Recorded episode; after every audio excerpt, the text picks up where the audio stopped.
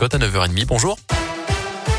Bonjour Mickaël, bonjour à tous. À la une ce matin, l'incendie d'une maison la nuit dernière dans l'Ain à Haute-Cour Romanèche dans le massif du budget. Incendie pour une maison, pour une raison inconnue. Une trentaine de sapeurs-pompiers sont intervenus. Le feu a été maîtrisé vers 1h du matin. Les deux personnes sinistrées ont été transportées en urgence relative à l'hôpital de Bourg-en-Bresse. Retour du centre de vaccination Interexpo à Bourg-en-Bresse. Demain, les injections se déroulaient depuis le 16 septembre au centre hospitalier. Le temps qu'Interexpo retrouve sa vocation de salle événementielle. Dans l'Ain, un peu plus de 63% de la population est vaccinée contre la Covid, euh, contre plus de 70% au niveau national, 76% en Saône-et-Loire.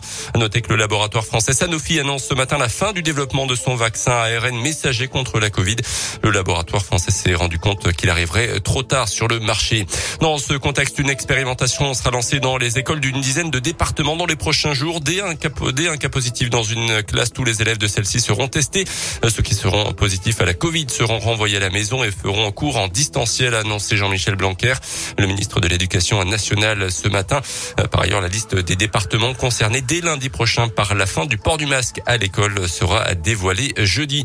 Qui de Yannick Jadot et Sandrine Rousseau représentera Europe Écologie Les Verts lors de la prochaine présidentielle? Le second tour de la primaire écologiste s'est clôturé hier. Le vainqueur sera annoncé à 17h30 tout à l'heure. Et puis le retour de la Ligue des champions de foot ce soir. Deuxième journée, un choc PSG Manchester City à 21h. Le trio messien Neymar Mbappé devrait être aligné d'entrée. Lille jouera demain soir en Autriche sur le terrain de Salzbourg.